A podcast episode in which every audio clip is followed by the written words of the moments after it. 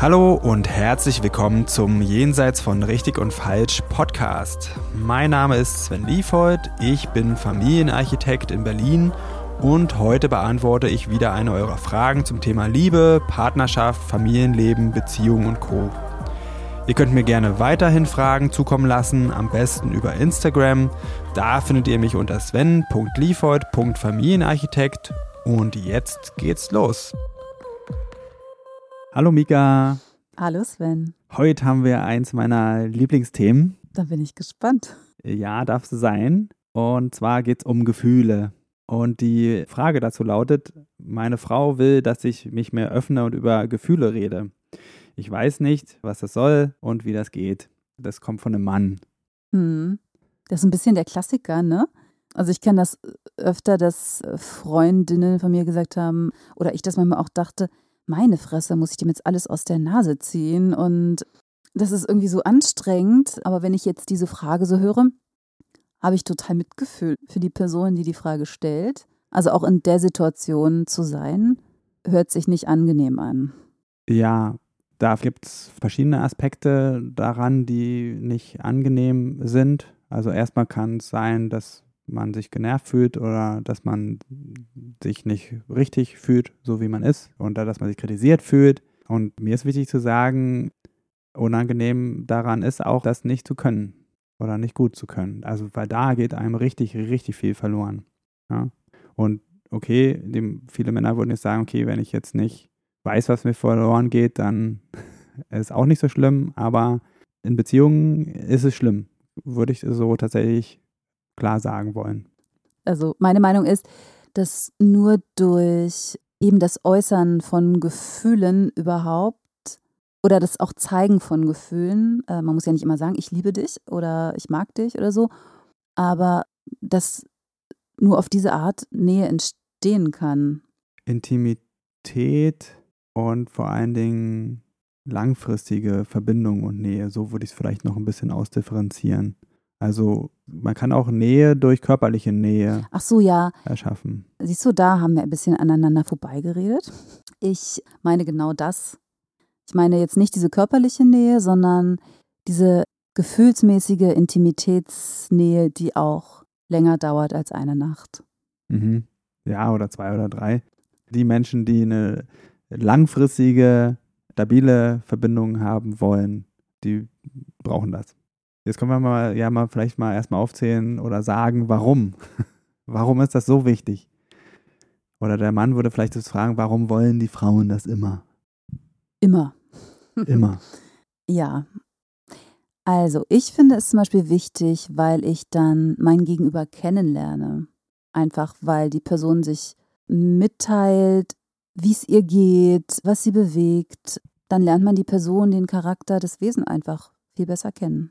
Ja, ich würde dem hinzufügen, ja, wir möchten unser Gegenüber gern auch, also gern vollständig erleben. Und unser Innenleben gehört auch zu uns, aber unser Innenleben ist eben innen. Und das kann man von außen schwer sehen, ein bisschen durch Körperhaltung, durch Mimik, Gestik, äh, Sprache, ja, aber im Detail können wir es nicht, eben nicht sehen. Und da fehlt einfach ein, von der Person ein großes Stück in der Beziehung. Hm. Was mir noch einfällt, ist, ich mag es auch, weil mir das eine Rückversicherung gibt. Wie meinst du das? Wie ich bei der Person stehe, wie wir miteinander stehen. Also man kann ja sehr viel interpretieren aus irgendwelchen Gesten oder äh, Handlungen. Und wenn man aber auch über das Gefühlsleben äh, mit jemandem sprechen kann, ja, dann kann ich die Beziehung, die man mit, miteinander hat, also jetzt nicht nur mit, mit der Partnerschaft, sondern auch mit Freunden oder Eltern zum Beispiel, einfach besser, besser einordnen. Stimmt. Aber es kann, kann auch ganz simple Gründe geben. Ich mache mir vielleicht Sorgen um die Person und dann kann das beruhigen, wenn man dann weiß, okay, die Person weiß über sich Bescheid während ich da jetzt drüber rede, könnte man jetzt zum Beispiel meinen, wenn man dann sagt, alles ist gut, kein Problem, oder mir ist gut, reicht als Antwort. Aber ich erlebe das nicht als sehr hilfreich. Also da brauchst du doch schon mehr Details, um da in eine Verbindung zu kommen, wo der oder die andere sich ein Bild machen kann. Also wenn ich jemandem vertraue, dann erzähle ich dieser Person viele Dinge über mich, die auch irgendwie intimer sind oder die ja vielleicht manchmal auch ein bisschen peinlich sind oder alles Mögliche und äh, irgendwie und andererseits denke ich auch, dass es umgekehrt so ist. Also das schafft Vertrauen, das, das baut Vertrauen gegenseitiges auf. Ja, würde, würde ich bestätigen. Ich würde gern auch noch sagen, weswegen generell unsere Gefühle nicht überflüssig sind. Und die beste Erklärung, die ich gefunden habe, ist dazu, dass unsere Gefühle so funktionieren wie unser Immunsystem. Und ganz vereinfacht funktioniert unser Immunsystem so, dass es dabei hilft, die Stoffe draußen zu halten, die uns nicht gut tun und die Stoffe reinzuholen, zu integrieren, die uns gut tun. Und mit unseren Gefühlen ist es genauso. Die können uns zeigen, also wenn ich es fühlen kann, ah, fühlt sich gut an, will ich mehr von, komm näher, fühlt sich nicht gut an, will ich nicht haben, brauche ich erstmal Abstand, muss ich mir genau anschauen. Allein dafür sind die schon gut. Ja, und, und natürlich, worüber wir eben noch gesprochen haben, so der zwischenmenschliche Kit sind die auch. Und wenn man nicht gut damit umgehen kann, dann können die natürlich auch zwischenmenschlicher Sprengstoff sein. Aber das soll ein anderes Thema sein. Ich würde auch gern noch darüber sprechen, warum es Männern oft so schwer fällt, über Emotionen zu sprechen, ihre Gefühle auszudrücken und ich würde sogar sagen, ihre Gefühle zu fühlen. Mhm. Hast du Ideen? Ja, klar. Jungs weinen doch nicht. Das wurde früher öfter mal so einem Jungen mit auf den Weg gegeben. Mhm. Klar, da kriegt man gleich als Kind anerzogen, dass das Zeigen von Gefühl jetzt nicht unbedingt gut ankommt. Ja, genau auf den Punkt. Ich kenne noch, Indianer kennt keinen Schmerz. Also im Allgemeinen geht es um die gesellschaftlichen Rollenbilder da. Das fängt an, sich ein Stück weit zu ändern, aber wirklich sehr, sehr langsam, gibt auch starke Gegenbewegungen. Und das sitzt richtig, richtig tief. Das kriegen wir von allen Seiten, kriegen wir das vorgesetzt in Filmen, Fernsehen, Büchern. Die Helden, das sind die, die einfach ohne mit der Wimper zu zucken Schmerzen ertragen und generell eher so robust sind. Ja. Und damit identifizieren sich viele Männer Männer werden auch in der Regel mit von Männern erzogen, die selber eine Sozialisation erfahren haben, beziehungsweise müssen die Männer auch gar, die Väter da auch gar nicht so viel an praktischer Indoktrination betreiben. Das reicht einfach, wenn sie selber als Vorbild dienen. Und das tun sie zwangsläufig für ihre Söhne ja, und ein anderer Grund kann natürlich dann auch neben den sozialen Einflüssen können direkte Erfahrungen in der Kindheit sein. Zum Beispiel, dass man diese Sätze immer hört. Zum Beispiel, dass man beschämt wird für seine Tränen oder wenn man vielleicht ein Stück sensibler ist. Also aus meiner Kindheit kenne ich, da wurde einem direkt immer die Männlichkeit abgesprochen. Und ich weiß von mir noch, also ich war auch so ein Kandidat, deswegen ist das auch inzwischen eines meiner Lieblingsthemen. Also es ist ein bisschen komplexer, merke ich gerade. Also angefangen, dass ich traumatische Erfahrungen gemacht habe, wo es einfach notwendig war, mich ein Stück von meinen Gefühlen abzuschneiden. Bin ich als da angekommen als Teenager, junger Mann, dass ich unbedingt cool sein wollte. Und auch wirklich überhaupt keinen Zugang mehr dazu hatte, was geht in mir vor. Also Wut war okay, ist auch für die meisten Männer okay, aber alles andere eben nicht. Und darüber hatte ich auch keinen Platz zu reden. Mit mein, in meinem Freundeskreis war das nicht möglich mit anderen Männern sowieso nicht, anderen Jungs. Und irgendwie gewöhnt man sich daran. Ja?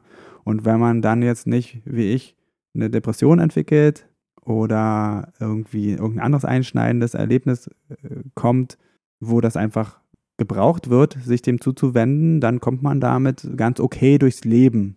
Ja, weil ist ja so als Mann.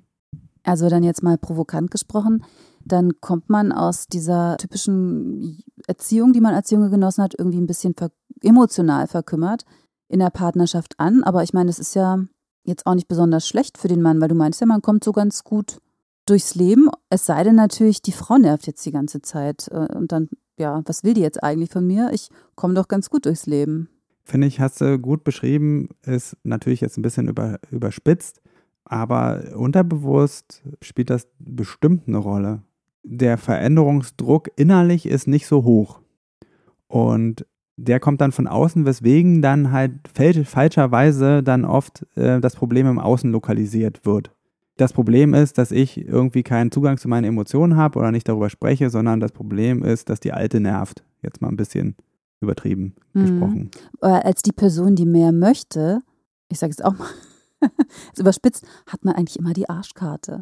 Man sitzt immer am kürzeren Hebel quasi, weil man ja etwas möchte von einer anderen Person. Und ob die jetzt gewillt ist, dir das zu geben, liegt ja in deren Händen. Also als Person, die emotionaler erzogen wurde, wie es in den meisten Fällen bei Frauen heute noch üblich ist, ja, ist man dann auch so ein bisschen dem ausgeliefert, was ist er denn jetzt gewillt, mir zu geben an Emotionen, an Gefühl.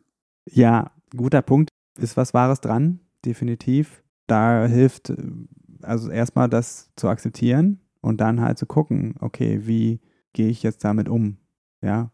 Und ich würde sagen, wenn es halt die ganze Zeit Widerstand gibt vom Mann und kein, kein, überhaupt gar keine Willensbekundung daran, was zu ändern, dann ist das eine echt schlechte Situation für die Beziehung. Und wenn man merkt, das fehlt mir hier aber total, ja, dann darf man auch darüber nachdenken, ob das sinnvoll ist, die Partnerschaft dauerhaft weiterzuführen. Das darf man dann auch so ansprechen. Manchmal erreicht man damit dann den Mann noch ein bisschen besser. Ist jetzt aber, merke ich, macht jetzt noch ein zusätzliches Thema auf. Ich würde es eher bei den Gefühlen mal so bleiben. Mhm. Aber ja, ist, ist auch ein soziales Thema. Ja. Und das Problem ist eben, dass die Männer sich da oft nicht wirklich selber in die Pflicht nehmen und sagen, okay, ich, ich brauche das nicht, wenn du das brauchst, dann ist das dein Ding. Ja. Und die Einsicht ist notwendig, zu sagen, okay, hier, wenn es dir so wichtig ist, bin ich gewillt, da dazu zu lernen. Ja. Ja. Und ich kann garantieren, da warten auch viele gute Dinge äh, für die Männer drauf, wenn man sie sich damit beschäftigen. Mhm. Also ein viel besserer Zugang zu sich selbst, viel gesünderen Umgang mit den eigenen Grenzen und viel, viel mehr Nähe und Intimität in einer Beziehung, als sie sich bisher vorstellen können, mhm. wenn sie ohne Emotionen oder große Emotionen bisher durchgekommen sind. Ich vermute mal auch, dass die Männerfreundschaften ganz stark davon profitieren können dann. das ist nochmal ein anderes Thema. Da müssten dann alle Beteiligten dazu bereit sein, daran zu arbeiten. Ja, wir hatten das ja äh, vorhin schon irgendwie, wenn, wenn einer den Anfang macht, ist es ja manchmal so, dass der, der andere nachzieht. Also da kennst du Männerrunden aber schlecht. Ich meine jetzt nicht Männerrunden, ich meine jetzt keinen Stammtisch, da wird man jetzt nicht wahrscheinlich über seine intimsten Gefühle sprechen, aber gut, ich bin eine Frau und bei mir ist es aber so, ich habe äh, einen sehr guten Freund. Am Anfang unserer Freundschaft war das so, dass so gut wie nichts wirklich Gefühlsmäßiges aus ihm rauszukriegen war. Inzwischen, das ist jetzt ein paar Jahre später, fragt er mich die, die krassesten Dinge mhm. von sich aus. Aber das war so ein Prozess, aber ich glaube, man kann den. Ja, aber du bist auch eine Frau. Schon, aber er war wahnsinnig verschlossen und äh, ich glaube, das ist. Also ich möchte nur auch anerkennen, dass es wirklich, es ist eine Schwierigkeit für Männer. Und, und dann noch, äh, äh bei Frauen ist es weniger gefährlich, über Gefühle zu reden, als bei anderen Männern. Gut, dann werden zumindest die freundschaftlichen Beziehungen mit Frauen dann davon profitieren. nee, aber auch natürlich auch die Männerfreundschaften. Ich sage nur, das braucht dann halt auch noch die andere Seite. Mhm, ja. ja. Wenn man mitkriegt, ich brauche das in meinen Männerfreundschaften, dann sollte man das da auch klar ansprechen und dann mal gucken. Wenn das nicht möglich ist, kann man auch darüber nachdenken, wie wichtig ist mir die Freundschaft. Ja. Und man kann natürlich aber auch verschiedene Arten von Freundschaften führen. Ja, wo man, was weiß ich, zusammen zum Sport geht oder so, da muss man jetzt nicht unbedingt über Emotionen reden, aber das entscheidet jeder Mann selbst. So, jetzt haben wir ganz viel über Gründe gesprochen äh, und über Vorteile von Gefühlen. Jetzt können wir mal überlegen, wenn äh, ich als Mann jetzt bereit bin, da was zu machen, was kann man dann tun? Um dahin zu kommen, meinst du? Um dahin du? zu kommen, genau. Also vielleicht mal so ganz, ganz einfach zur Übung. Vielleicht einfach mal auch emotionalere Dinge anschauen als Film Und vielleicht nicht so bewerten, nicht als schnulzig abtun, sondern vielleicht einfach mal das Gefühl zulassen, was da so in einem entsteht. Vielleicht auch mal einen traurigen Roman lesen. So, dass das mal ganz unabhängig von der Beziehung. Vielleicht einfach so ein bisschen Gefühlsforschung mhm. betreiben. Ist eine Möglichkeit. Ich würde das noch präzisieren und sagen, ich, also ich würde mal unterstellen, es gibt schon Filme, wo auch Männer merken, okay, irgendwas passiert da mit mir, wenn ich den sehe und dann sich das öfter mal anzuschauen und dann mal zu, zu spüren, was genau passiert denn da. Also jetzt jede Schnulze würde ich jetzt auch sagen. Ne? Also da kann man auch durchaus feststellen, das Gefühl, was ich fühle, ist Langeweile. Ja, total. Ja. Auf jeden ähm, Fall. Ich plädiere jetzt auch nicht für, für ein Schnulzen-Training, sondern einfach mal, wenn Gefühle äh, irgendwo zu sehen sind oder zu lesen sind, dass man versucht, die nicht peinlich berührt wegzudrücken, sondern irgendwie zulässt. Ja, genau. Ich fände es gut, wenn zum Beispiel mehr Variabilität in der, im Wortschatz entsteht. Also über gut, schlecht hinaus. Da gibt es nämlich wirklich noch eine ganze Menge mehr. Und da kann, kann man sich mal beobachten oder kann versuchen, das dann genauer zu machen. Da kann auch die Partnerin unterstützen oder der Partner und dann genau nachfragen, okay, was, wie genau meinst du das denn jetzt gerade? Es gibt ja auch so, also ähm, ich weiß es jetzt aus der gewaltfreien Kommunikation, so Listen mit Gefühlsworten. Ja. Und sich vielleicht einfach mal so eine Liste durchlesen. Manchmal ist man selber so eingeschränkt in, in seinem Denken, weil man gar nicht die ganzen Möglichkeiten kennt. Ja, äh, klar. Es reicht auch schon bei Google, das einzugeben, irgendwie verschiedene Gefühle und da sich inspirieren zu lassen. Und was noch fehlt in dem Ganzen und was aber ein Stück weit die Grundvoraussetzung ist, ist wieder mehr fühlen lernen. Und das ist das, das wirklich Schwierigste. Und der einfachste Ansatz, den ich dazu kenne und den ich auch in meiner Arbeit anwende, ist, über den Körper zu gehen weil da muss man nicht viel irgendwie in schnulzigen Begriffen denken, sondern einfach nur, okay, wie, was nehme ich jetzt in meinem Körper wahr gerade? Und das müssen Männer wirklich sehr, sehr, sehr, sehr viel üben wieder.